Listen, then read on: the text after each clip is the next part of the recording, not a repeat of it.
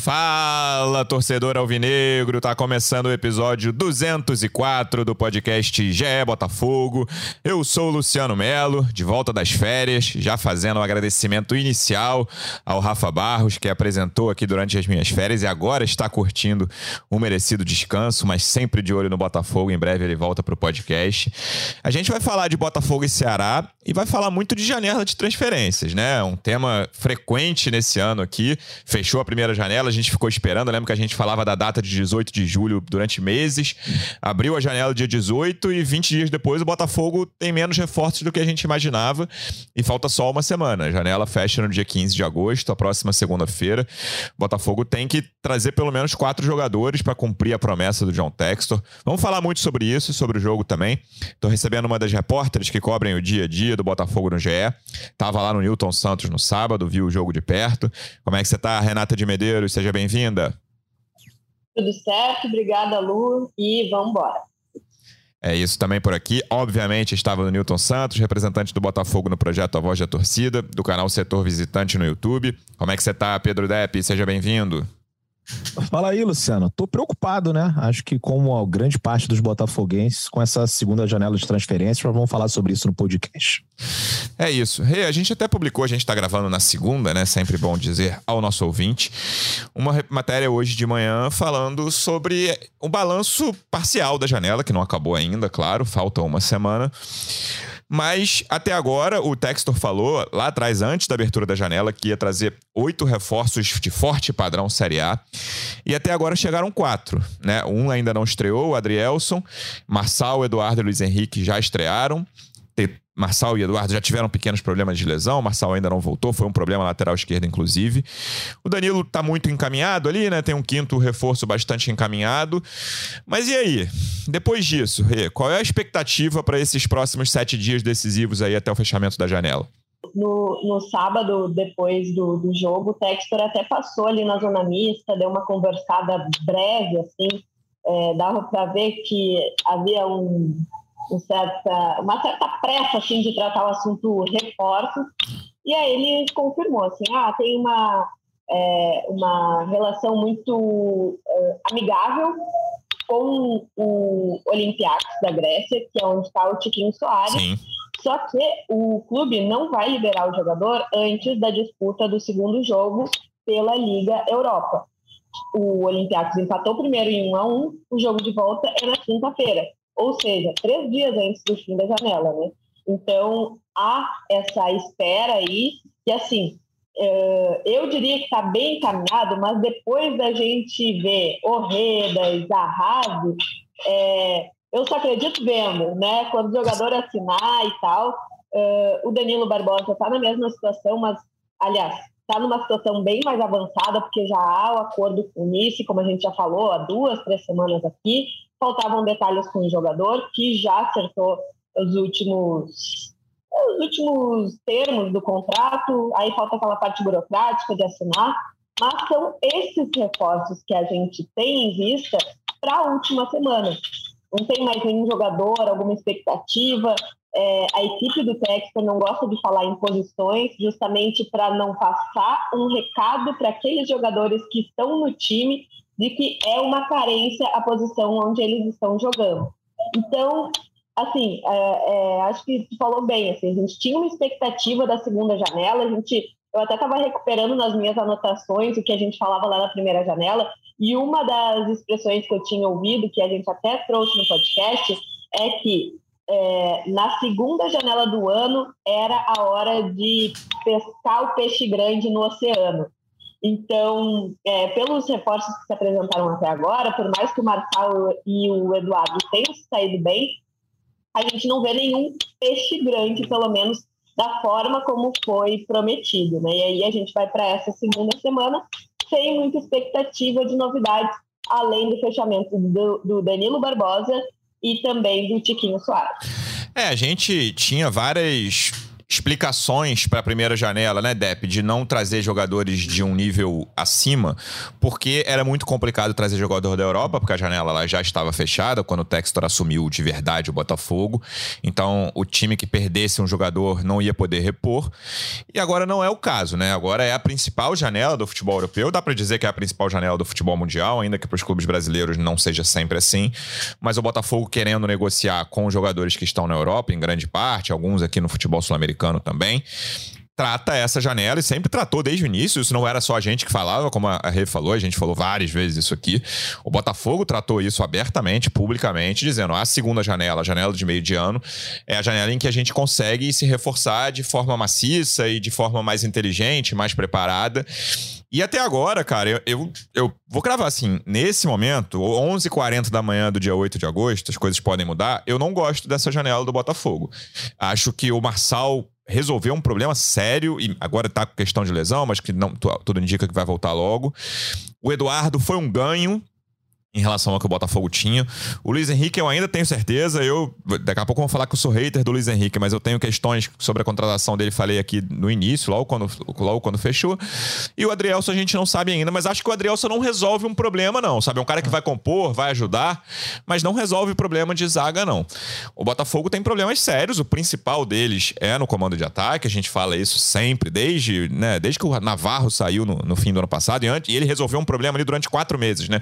Que antes do Navarro subir de produção ali no segundo turno da Série B, o comando de ataque também era um problema para o Botafogo.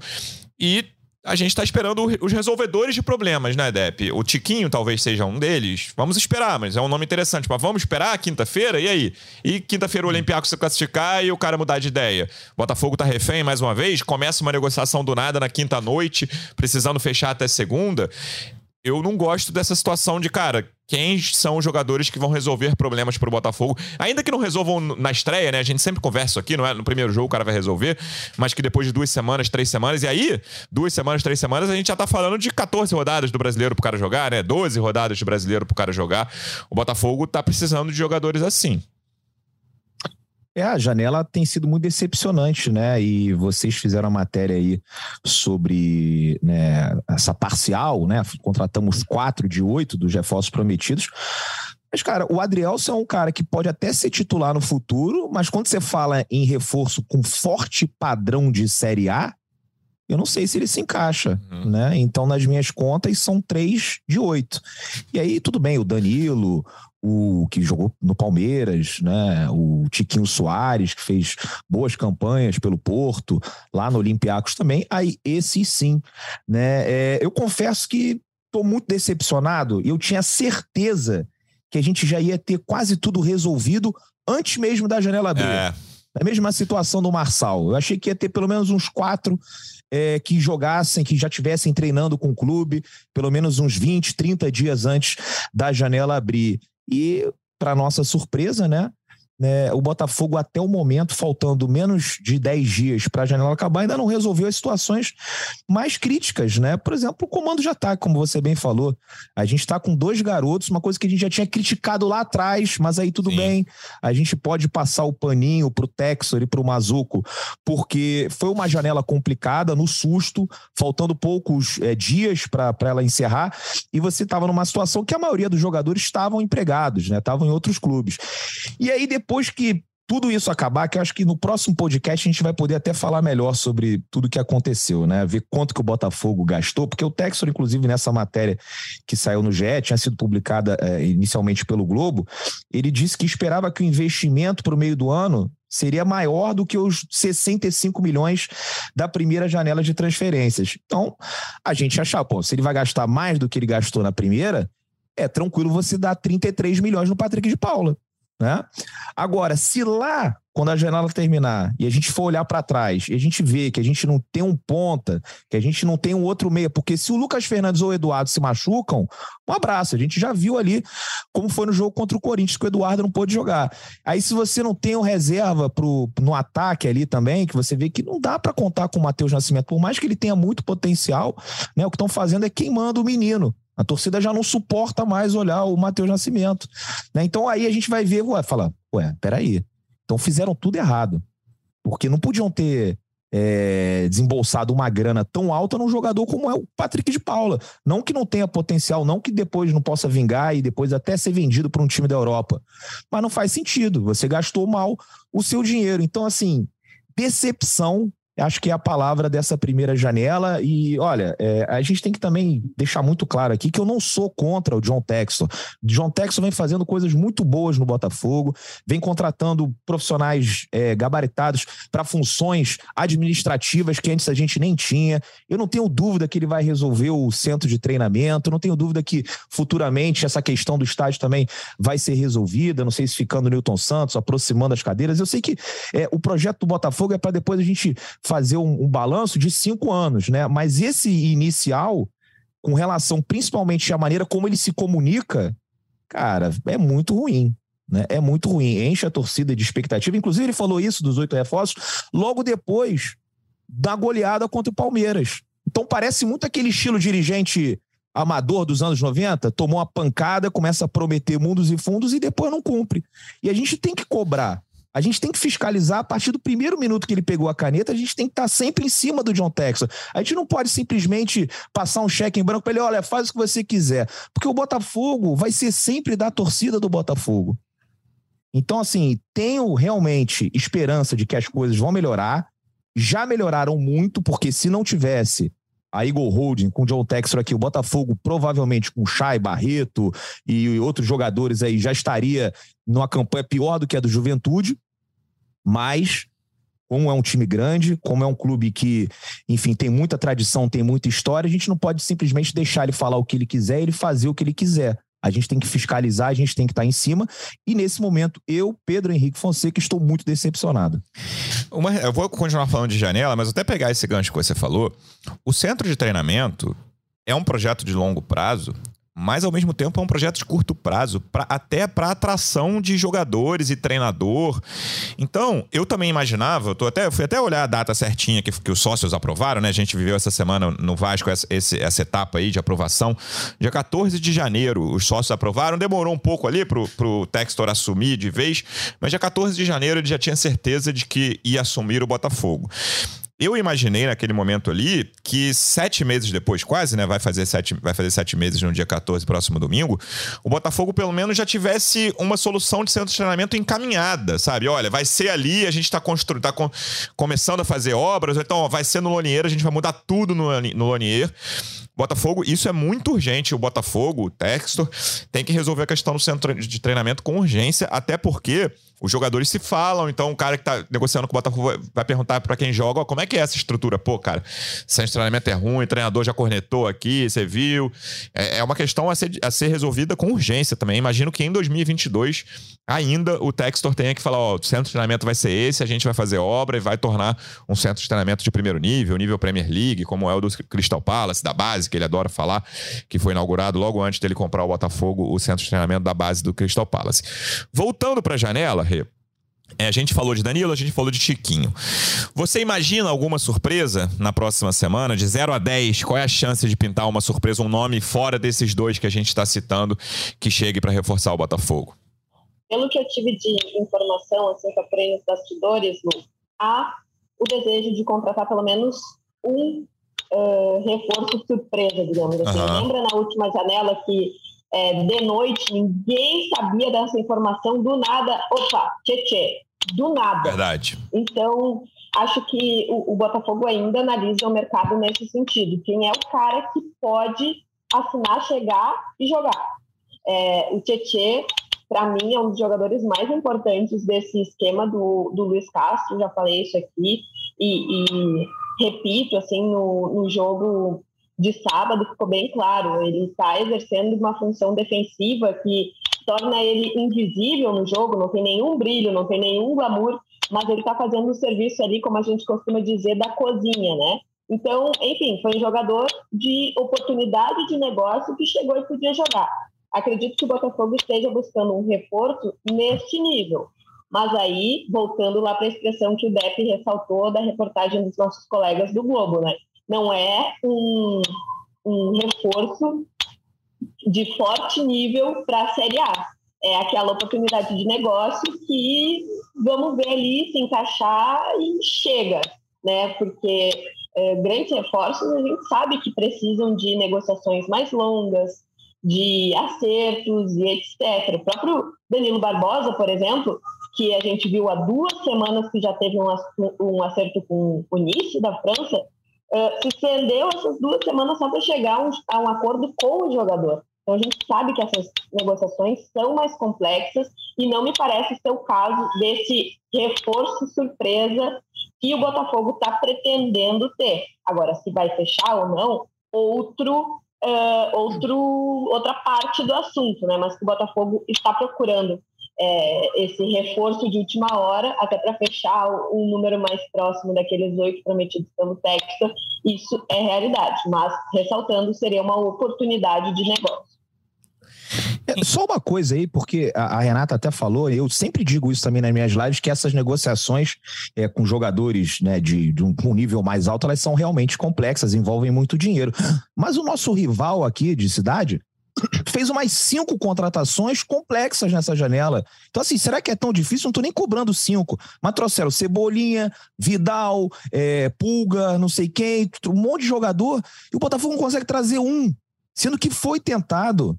Né? Eles foram atrás, falaram em Cavani, falaram em Rames Rodrigues, falaram em um monte de situações e não conseguiram fechar nenhuma.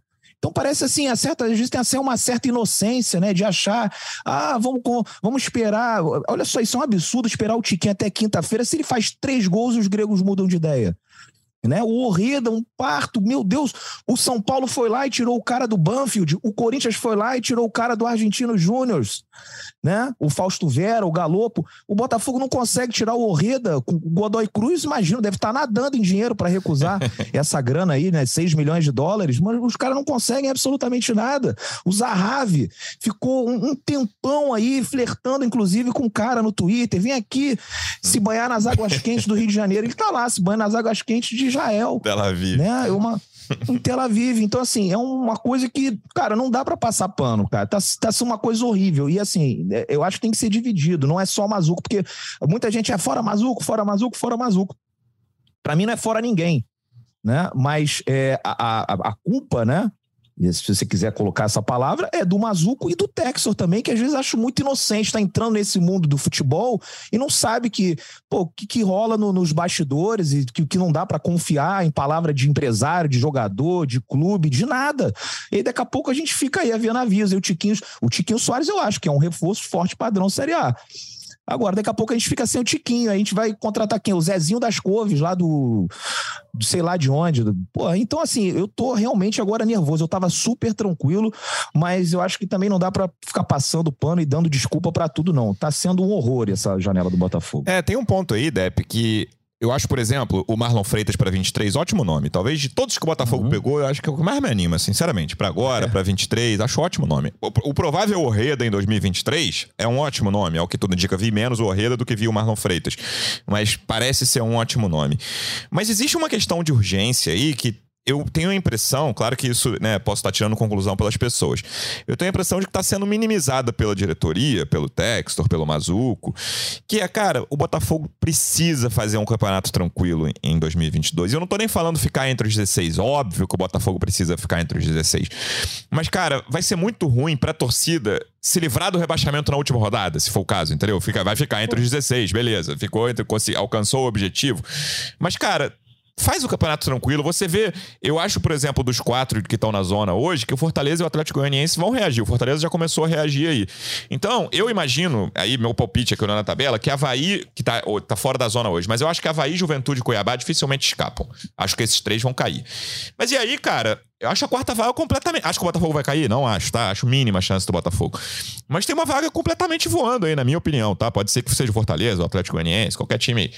Mas, na minha opinião, tem uma vaga completamente voando, cara. E o Botafogo tem um senso de urgência de falar, cara, deixa eu fazer um campeonato tranquilo aqui. E tem tudo para isso, entendeu? Traz mais dois caras para subir o nível, traz um centroavante que vai meter 12 gols nesse fim de ano aí. E beleza, cara, resolve esse problema, faz o campeonato tranquilo, que era o que o torcedor esperava. E aí você pensa em 23. Mas não adianta, tipo, fazer bom, boas contratações para 23 sem ter essa urgência de falar, cara, o Botafogo precisa fazer um segundo turno melhor do que fez o primeiro. Isso, e o outra... Botafogo. Ah, não. Pode falar, Renato, pode falar. É, e outro, outro fato, só para agregar isso que tu falou, Lu, e aí o Def pode complementar, acho que vocês vão concordar comigo. É, se não conseguir uma vaga, pelo menos na Sul-Americana, é, as expectativas para a próxima janela, ou seja, a primeira janela do ano que vem, também vão baixar muito, porque tu não tem um projeto internacional, ou é, continental, no caso, né, para apresentar para o jogador. É, vem para jogar Copa do Brasil e Brasileirão. Isso diminui muito as expectativas para a próxima janela, e aí a gente vai repetir o mesmo discurso que a gente está falando agora, né? Olha, promessa de grandes reforços e provavelmente não vai ter pelo cenário que vai se apresentar, pelo projeto que o Botafogo vai poder apresentar, né, Def? Não, é, com certeza. E até no vídeo pós-jogo, né, que eu fiz, né? Tem que fazer aquele vídeo, você sabe, tem ali no calor da emoção, acaba o jogo, né? A torcida muito irritada com a atuação do time. Mas eu, eu falei assim: é sério que a gente vai brigar para não cair? É nesse sentido, assim, porque, Sim. ok, o Mazuco, quando inclusive veio aqui no, no podcast do GL, ele falou: olha, a meta é se manter na Série A. Você vai pegar todas as coletivas do, do Caixa e falar assim: a meta é se manter na Série A. Mas, pô, gastamos 65 milhões na primeira janela, contratamos bons jogadores agora nessa aqui também, né? Assim, o investimento é muito alto. É óbvio que o Botafogo não é para acontecer isso que o Luciano falou, chegar na última rodada, né? Aquele apavoro, meu Deus do céu, será que vai cair um jogo de vida ou morte? Ainda mais lá no, no, no contra o Atlético Paranaense em Curitiba, pode estar brigando por alguma coisa. O jogo anterior é contra o, o Atlético Mineiro, né? Se não me engano. Enfim, é, não, não vejo o Botafogo nessa situação. E aqui, a gente está com 21 jogos, o Botafogo marcou 20 gols no campeonato. É o quinto pior ataque da competição, uma coisa que todo mundo já vinha falando desde o início. Olha, muito duas coisas que a gente falava aqui, ó que tinha que ter um reserva para o Gatito e graças a Deus o Gatito não perdeu muitos jogos. Sim. Graças a Deus foram dois ou três, se eu não me engano. Nunca perdeu. O Douglas Bosch tomou o gol do Luva do goleiro do Luva de Pedreiro e o outro, o, o Diego Loureiro, tomou um frango histórico né? Então, assim, é, isso aí, graças a Deus, a gente não sofreu. Mas sofremos com um ataque. A gente teve uma sorte aí com o Eris, que ficou iluminado aí durante o período, marcou muitos gols, decidiu muitos jogos, mas ainda não está pronto também. Tem muitas coisas ali para você ajustar. Se ele não tivesse feito esse baita campeonato nesse primeiro turno, a gente ia ter 13 gols aí, se bobear. E né? bem menos pontos. Então, assim, são menos, e menos pontos, obviamente, que ele garantiu muito dos pontos do Botafogo. Então, assim, são problemas que já tinham que ter sido atacados atrás a gente ainda continua nessa. E aí você vai para o jogo contra o Ceará, quem são as mudanças para mudar o jogo? Vinícius Lopes e Matheus Nascimento. É na vigésima primeira rodada do campeonato. Aí, cara, quando eles entraram, com todo respeito aos jogadores, que podem, inclusive, pô, se tornar grandes craques, o Matheus eu acho que tem tudo aí para estourar e tal, mas não estão prontos ainda, cara. Não estão prontos. E cada jogador tem o seu tempo. Porque aí fala assim: ah, o Vitor Roque tem 17 e o Matheus tem 18. Cara, mas o Vitor Roque é o Vitor Roque e o Matheus é o Matheus. Né? São jogadores diferentes, como o Marcos Leonardo com 19 é outra coisa. Não é possível que o cara seja ruim se o Real Madrid tá de olho nele, se tem vários clubes. Se ele chega na seleção sub-20, ele faz gol quase em todo jogo. Então, assim, é, são problemas que o Botafogo tem que resolver de maneira urgente e não tô vendo isso. Por isso que peço até desculpa, assim, tô um pouco irritado, um pouco nervoso, falando um pouco mais rápido, é que eu tô agoniado. Esse, você falou do Vitor Roque. Fala, Rê, fala. Dois desses reforços que o Dep citou, o Erisson e o Vinícius Lopes, estão pré-texto. Isso. A gente pode ressaltar isso também o Depp falou do Vitor Roque, uma coisa, é, ele mesmo tinha falado antes, esse é um mercado, o mercado do futebol, que a gente tá, ah, é uma culpa do Mazuco, do Textor, do, sei lá, do departamento de scout, é um mercado que só tem cobra. O que aconteceu com o Vitor Roque saindo do Cruzeiro é isso, tipo, eu não sei exatamente os meandros, mas tinha uma brecha lá que o Alexandre Matos conhecia bem, o Alexandre Matos hoje tá no Atlético Paranaense, chegou, pagou a multa do moleque, assim, um moleque com o potencial do Vitor Roque, você não, não leva pelo, se eu não me engano, foram 24 milhões de reais reais, que é um valor baixo para um garoto de 16 anos na época. E assim, o Vitor Roque tem tudo para deslanchar, assim, mas só mostra como esse mercado, assim, não tem. Não tô falando que o, que o Mazuca é ingênuo, tá? Mas não tem gente ingênua nesse mercado, tá? O Botafogo precisa atacar em várias frentes, precisa ver, precisa ver futebol brasileiro, como o caso do Marlon Freitas, precisa ver futebol sul-americano, precisa ver futebol europeu, precisa ver que eu digo negociar, né? Ver jogos, claro. E precisa ser mais assertivo nessas contratações. Falar, ah, Godoy Cruz, é isso, ó, são 6 milhões de dólares e precisa ser agora. Ou lá, tô subindo para 6,5, é isso, ou então não vem nem 23. Não, pô, o Godoy Cruz tá, é o que o Depp falou, tá nadando tanto em dinheiro para falar, não, beleza, não vou liberar o Orreda, não, vou esperar ver se mais alguém chega aqui com, essa, com esse valor. Não tem tanto clube que pode pagar esse valor na, na América do Sul, por exemplo, sabe? São poucos. Então, é um ponto a, a ser observado aí, como é esse perfil de mercado também. E aí, fazendo essa transição já pro jogo de sábado, quando o Lepe falou do Erisson, eu lembrei daquele contra-ataque que, cara, tem um cara aberto na esquerda, Lucas Fernandes, se eu não me engano, né? Aberto na esquerda contra o Ceará. E é, o, o tem aquela coisa que ele só olha pra grama, né? Só olha pra grama, só olha pra grama. Ele tem muita dificuldade de ver o que tá acontecendo ao redor dele. Ele não passa, o cara se desespera. Então, é um é um lance que resume um pouco. E aí eu achei que o Erisson e o Luiz Henrique jogar. O Luiz Henrique foi o primeiro jogo dele titular, voltando, tem que ter paciência. Mas achei que foram dois caras que atuaram muito mal ali, entre outros. Os laterais, para mim, foram os dois piores do time. Foi um time com alguns problemas bem claros ali, bem evidentes, mesmo fazendo um gol no início contra o Ceará. É isso, Lu. Uh, o que mais me impressionou, fora essas atuações individuais ruins que falou, foi a falta de é, padrão de jogo, né? O Botafogo vinha numa crescente aí, uma evolução, jogou bem contra o Atlético Mineiro, mesmo perdendo, contra o Santos, mesmo perdendo, aí ganhou do Atlético Paranaense, não jogou mal contra o Corinthians. E sábado que a gente viu foi um time totalmente desorganizado, sem nada do que a gente tinha visto antes, um time mais brigador, que consegue avançar as linhas. Botafogo recuou de uma forma que eu fazia tempo que eu não via é, do time do Luiz Castro, né? Às vezes pecava até por sair demais, por marcar muito em cima e aí ser surpreendido no contra-ataque. E o que a gente viu no sábado foi o time empurrado contra o próprio gol. Então, uh, isso me preocupou mais do que as atuações individuais, porque acho que no Newton Santos, especialmente, os jogadores sentem a, a pressão, ou a pressão não é a palavra certa, porque jogador de alto nível é, convive com a pressão e tem que conviver com a, com a pressão. Mas talvez a obrigação de pegar a bola e resolver. O lance do Ellison é o exemplo mais claro disso, como tu bem citou. Olha para a grama, esquece o que tem ao redor, só vai, né? É, isso virou meme até nas redes sociais. É, depois, aquela câmera, né, que eu vi, o, quando o cara na Alemanha jogou com uma câmera no peito, e falou assim: se essa câmera tivesse do, do Erison, só ia mostrar grama, grama, grama, grama o tempo inteiro. É, e, e, também dizendo, ah, comprar aqueles coletes que mobilizam a coluna quando a pessoa tem algum problema de escoliose, não sei o quê, que fica com a postura meio para baixo, assim, vamos comprar para o Edson jogar é, para não poder baixar a cabeça, aqueles coletes de torcicolo, assim, que a pessoa tem que ficar com o pescoço erguido, né? Enfim, Exato. É, virou meme porque ficou muito claro, né, que tinha uma opção muito melhor do que a decisão que ele tomou. É, então, a gente sabe que é um jogador, a gente fala isso desde o início da temporada, que é um jogador para compor grupo. Tanto que ele chegou lá antes dos reforços do Texas. O Depp falava, né? Gente, meteu gol pra cacete no, na, no Carioca. Então, pô, no Brasileirão vai ser uma boa opção para entrar no segundo tempo, depois de um grande atacante aí que vier, se falou em Cavani, como o, o, o Depp já trouxe aqui também. E aí, pô, o cara cumpriu seu papel no Carioca, daqui a pouco entrando no segundo tempo no Brasileirão, vai conseguir um gol, dois, Sim. sei lá, de cabeça. E aí o Erickson, até agora no campeonato, passou um turno inteiro, ele é a principal peça do ataque. Não chegou o cara para ser a primeira opção, né? Então isso é realmente preocupante porque a gente começa a enxergar as limitações uh, técnicas, né? Antes a gente conseguia se empolgar um pouco pela forma como ele fazia gols, chute muito forte tal, porque a gente não esperava muito do Erisson. Mas agora, com ele sendo a primeira opção, ele carrega uma responsabilidade que antes ele não tinha. Então a gente consegue ver essas limitações técnicas e, e fora isso, é o que mais me preocupa mesmo foi a atuação coletiva do, do grupo do Botafogo.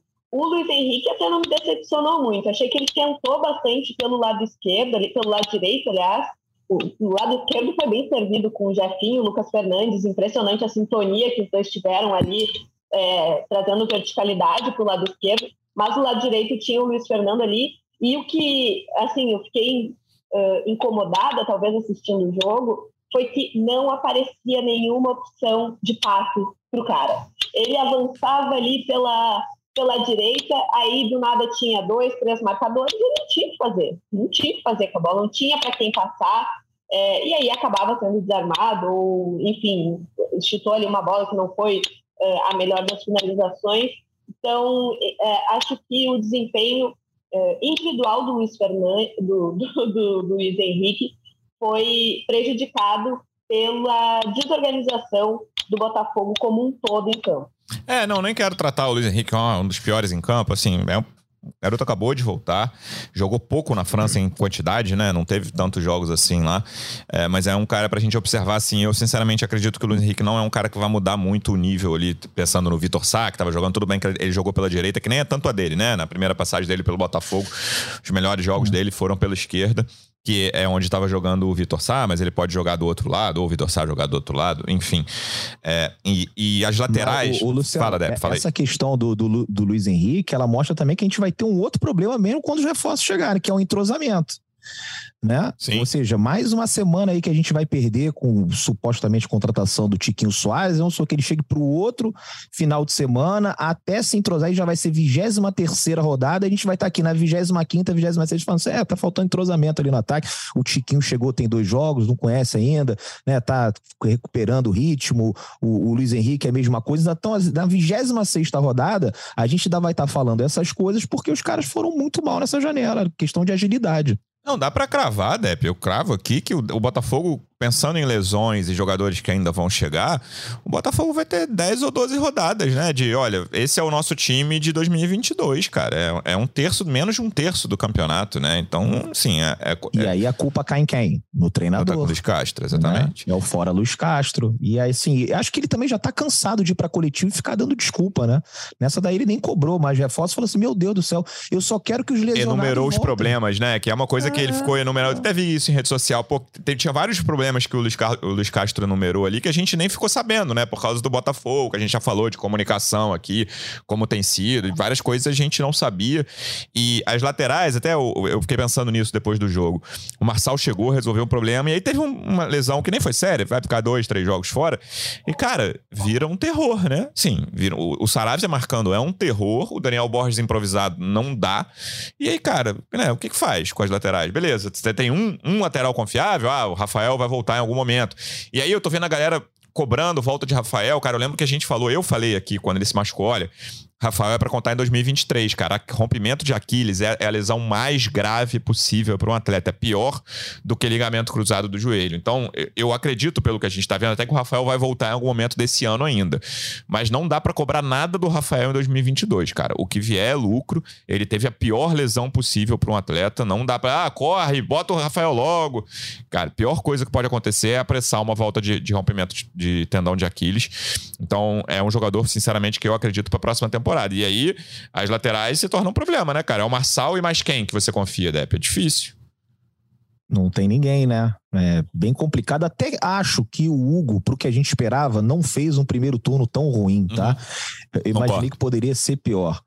É, agora, na direita, que é a grande decepção. O Saravia é a principal delas, né? O Saravia, assim, não, você vendo os jogos do Botafogo, não dá para entender como ele chegou na seleção argentina né? Porque, pô, é um, um carimbo, assim, ó, não, o jogador, pô, é, foi contratado pelo Porto, né? Que é um clube que, pô, tem uma rede de olheiros muito boa, contrata sempre as melhores promessas do futebol sul-americano, jogou pela seleção argentina. Então, assim, pô, esse cara é bom e não tá mostrando nada.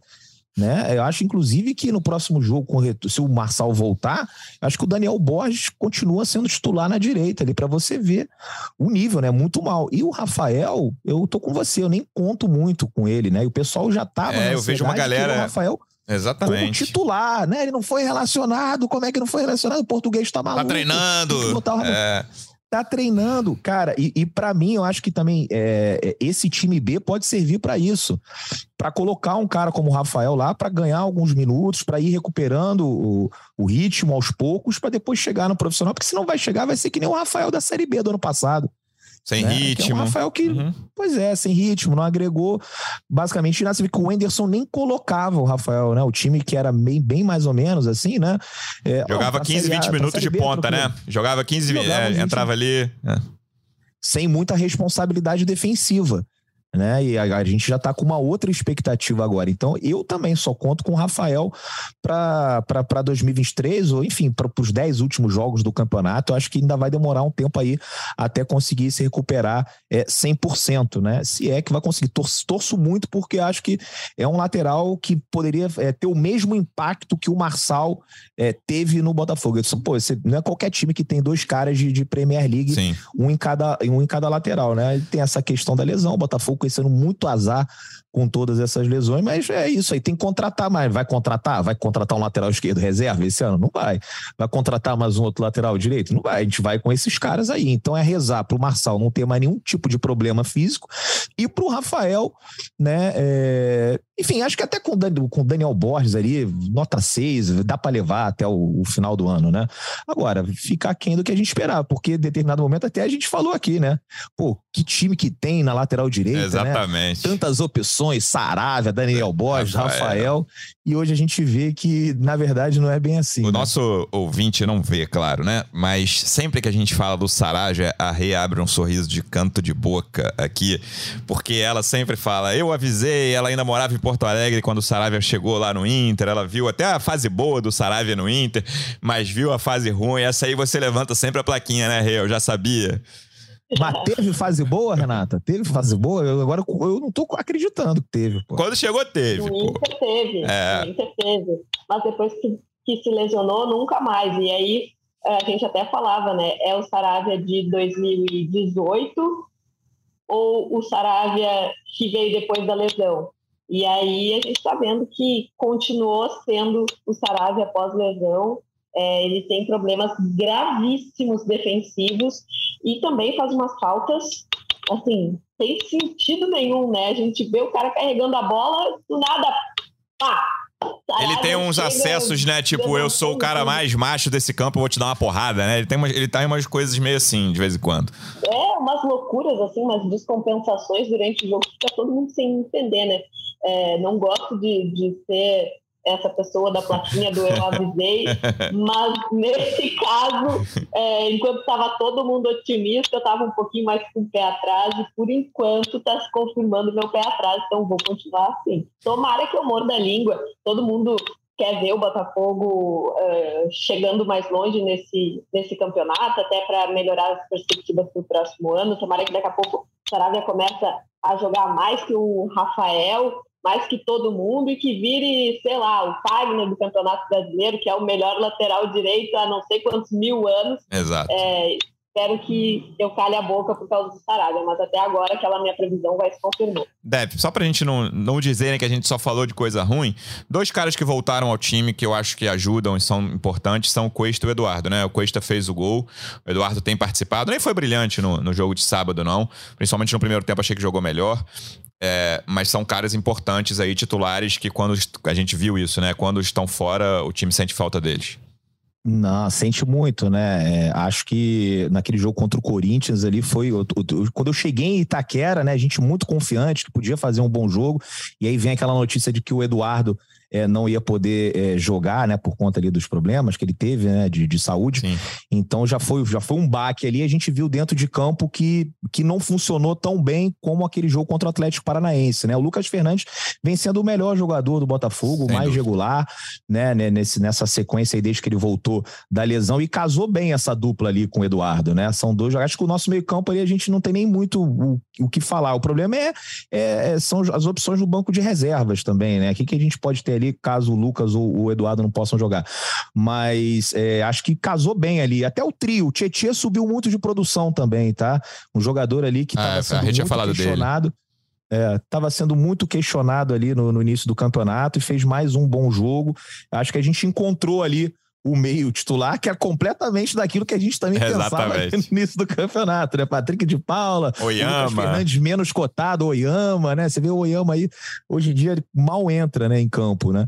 Mas foi muito bem. E o, e o Cuesta, ele traz uma segurança, você vê ali naquele jogo contra o Corinthians, que a, o Mezenga erra três vezes no mesmo lance, né? O Cuesta foi. podia até ter errado a primeiro, primeiro passo, mas aí no segundo ele não ia errar e de repente a gente não tomaria aquele gol ali do, do Corinthians, né? O gol do Gustavo Mosquito. Mosquito. Mas... É, com certeza agrega demais, acho que é o nosso titular, né? Mais uma vez marcando um gol importante, né? E assim, a, a, defesa, vamos ver agora quem vai ser o companheiro dele, né? Se vai ser o Sampaio, que eu também acho que o Sampaio tem jogado bem, né? Não é o zagueiro ideal, aquele dos nossos sonhos e tal, mas até que tem pelo menos feito um campeonato melhor do que o Canu, né? Esse sim, uma grande decepção. Não. E eu tô ansioso para ver o Adrielson, né? Que para mim não tem aquele status de forte padrão de Série A, mas tem um currículo interessante, né? Jogou é, nas seleções de base, né? Sub-20, sub-17, foi inclusive capitão. É, fez uma boa Série A ali pelo Sport Recife, de repente pode ser o companheiro aí do Cuesta, mas o Cuesta é o El Patron, esse daí é titular absoluto do Botafogo, tanto ele quanto o Eduardo. É isso, torcer para o Botafogo ter menos lesões e tem jogo chave, né? A gente falou isso, eu, eu não estava aqui, que eu estava de férias, mas a gente falou que o jogo do Ceará era chave. Jogo importantíssimo no sábado à noite, nove da noite, no Newton Santos, Botafogo e Atlético Goianiense. E semana decisiva, né? A gente já usou, eu já usei essa expressão aqui várias vezes esse ano, semana decisiva para o Botafogo. E essa é mais uma delas, última semana de janela, com um jogo importantíssimo contra um time que está na zona de rebaixamento, 19 colocado, Atlético Goianiense no momento momento. O Botafogo é 12 com 25 pontos, 4 pontos a mais que o Fortaleza, primeiro time na zona. Voltaremos na segunda com tudo sobre a janela e com tudo sobre esse jogo. Que Botafogo consiga vencer e venham novos jogadores que ajudem o time a fazer um campeonato tranquilo, que é o único objetivo de 2022. Rê, obrigado mais uma vez pela presença e até a próxima. Até a próxima, Lu. Beijo para ti, para o Def, para quem está nos ouvindo. Até a próxima. Valeu, Dep. Obrigado mais uma vez pela presença e até a próxima. Valeu, Luciano. Valeu, Renata. Valeu, torcedor alvinegro. Até a próxima. Nos vemos sábado, 9 horas da noite, no estádio Newton Santos. É isso, torcedor alvinegro. Obrigado mais uma vez pela audiência. Até a próxima. Um abraço. Partiu, louco, Abreu! Bateu! Gol!